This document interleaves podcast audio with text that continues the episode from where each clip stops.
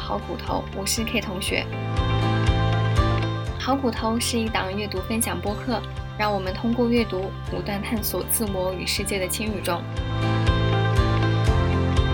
本期的阅读分享主题是如何像女人一样思考。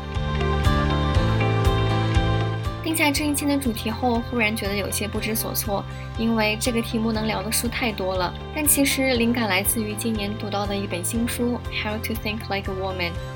在书中，作者将自己的哲学生涯与其他四位历史上的女性哲学家的生平融合在一起，其中当然有女性连结带来的鼓舞人心的力量，但同时，她们因为性别而碰到的差别待遇又令人愤懑。因此，本期想要通过阅读关注女性的自我实现过程，不仅想要庆祝她们的里程碑，也想要关注她们遇到的实在的因为性别而产生的挫折。首先要介绍的这本书叫《The Second Shift》，这本书首次出版于1989年，三联在2021年出了中文版，叫做《职场妈妈不下班》。作者霍赫希尔德在书中指出。职场女性往往有两份全职工作，一份在外，一份在家，一份带薪，一份则没有薪水。她在伯克利任教时，为了同时照顾年幼的孩子，她常常需要把婴儿也带去学校。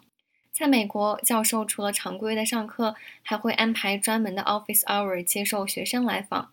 在一次 office hour 中，他与学生的谈话多次被婴儿的吵闹声打断。在尴尬的同时，他不禁开始想。为什么他从没见过男性老师把婴儿带来学校照顾？以此为契机，他开始了长达好几年的对双职工家庭的访问，内容包括谁是小孩的主要照料人、家务如何分配，以及谁的事业被因此牺牲。结果不难想见，往往是女性在照顾小孩，女性在做大部分甚至全部家务，女性被家庭内的劳动分心，以至于他们在职场上的工作也不被重视。大家或许都见过或听说过几个做家务的男人。当我们真正去看这些男人与他们伴侣之间的家务分配时，往往依然是女性需要承担家务经理的责任。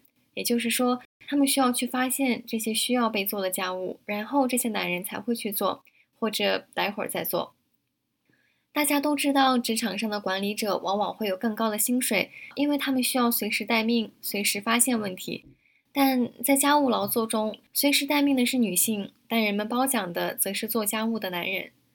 霍赫希尔德指出，女性作为家务经理，当她们碰上了做家务的男人，她们常常会觉得自己很幸运。霍赫希尔德说：“如果与丈夫平分家务的女性感到幸运，是因为家务得以如此安排太过罕见、难能可贵、不同寻常，而且并不确定。如果我们所有获得过丈夫那么一点帮助的人都感觉幸运。”或许寻常男性的家庭观以及产生并强化该家庭观的职场文化，从根本上出了问题。我们的文化极力褒奖职场母亲，盛赞他们看起来毫不费力，是因为出色的个人能力。但这种对个人付出的强调，实际上也点出社会支持在这里落空了。如果说社会期待以高生育率提高经济表现，那么充足的公共支持去哪儿了呢？霍赫希尔德指出，工业革命之后，男性就业率的提升也大幅提升了男性的权利。而如今，女性大量涌入职场，他们的生活方式与身份认同发生大幅变化，但男性对婚姻与工作的理解滞后了。同时，职场文化与社会知识也并没有能跟上这种变化，因此，女性的变化与其他领域的滞后形成了巨大真空，也成为许许多多的矛盾来源。这本书虽然写于四十年前，但今天读来依然是无数家庭的缩影。第二本想要推荐的是一本小说，叫做《醒来的女性》，作者是玛丽莲·弗伦奇。这本书一度被称为小说版的《第二性》，当然在这里也可以看作是小说版的《The Second Shift》。这本书出版于一九七七年，是美国激进女权主义最重要的小说之一。醒来的女性探索主人公米拉的生命历程，追踪她从郊区家庭主妇到拥抱女权主义运动的大学生的转变。最初的米拉不过是一个懵懂的学生，由于未婚先孕而被迫终止学业。她夜夜起床照顾婴儿时，丈夫在呼呼大睡；婴儿日夜啼哭时，丈夫在另一个房间准备考试。后来孩子慢慢长大，米拉继续照顾小孩的日常起居，而丈夫则得以从医学院毕业。这本书的英文名叫做《The Woman's Room》，不仅让人联想到伍尔夫所说的一间属于自己的房间，在书中也有非常明确的指代。这一家人搬去郊区，换了更大的房子。按理说，米拉该拥有更大的空间，但实际上，书房与客厅是丈夫的，而她在厨房做饭，在后院与其他主妇社交，以及她关上厕所门进行自杀的尝试。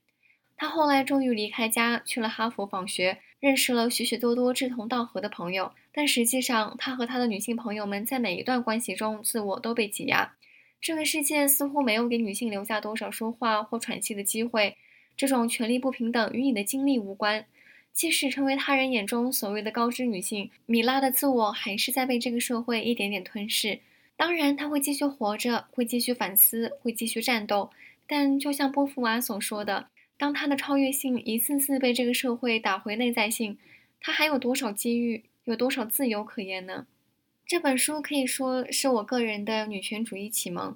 读这本书之前，我或许笨手笨脚地试图将我自己的经历带入种种女权主义理论，但这本书让我意识到，米拉就是我的母亲，是我的姐妹，也是生活在这个世界的我自己。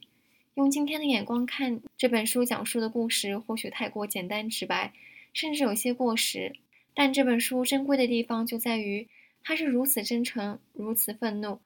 他帮许许多多还没有机会向公众表达的女性道出了为什么所谓鸡毛蒜皮的小事可以让人抓狂，因为正是这些鸡毛蒜皮的小事构成了结构性的困境，而我们则陷入这个困境中，久久逃不出来。我其实已经很久没有读过这本书了，但回忆起米拉的痛，就像回忆我自己的痛一样历历在目。女权主义者有可能不愤怒吗？因为这本书，我的答案是不可能。最后一本想要介绍的书，则是这期播客的标题《How to Think Like a Woman》，如何像女人一样思考。今天，当我们去逛书店，或许不会为找不到女性作家的书而发愁，但当我们打开经典文学或哲学学科的教科书，我们会发现，它们基本不会包含女性作家或哲学家。是只有白人指南的话具有普世价值吗？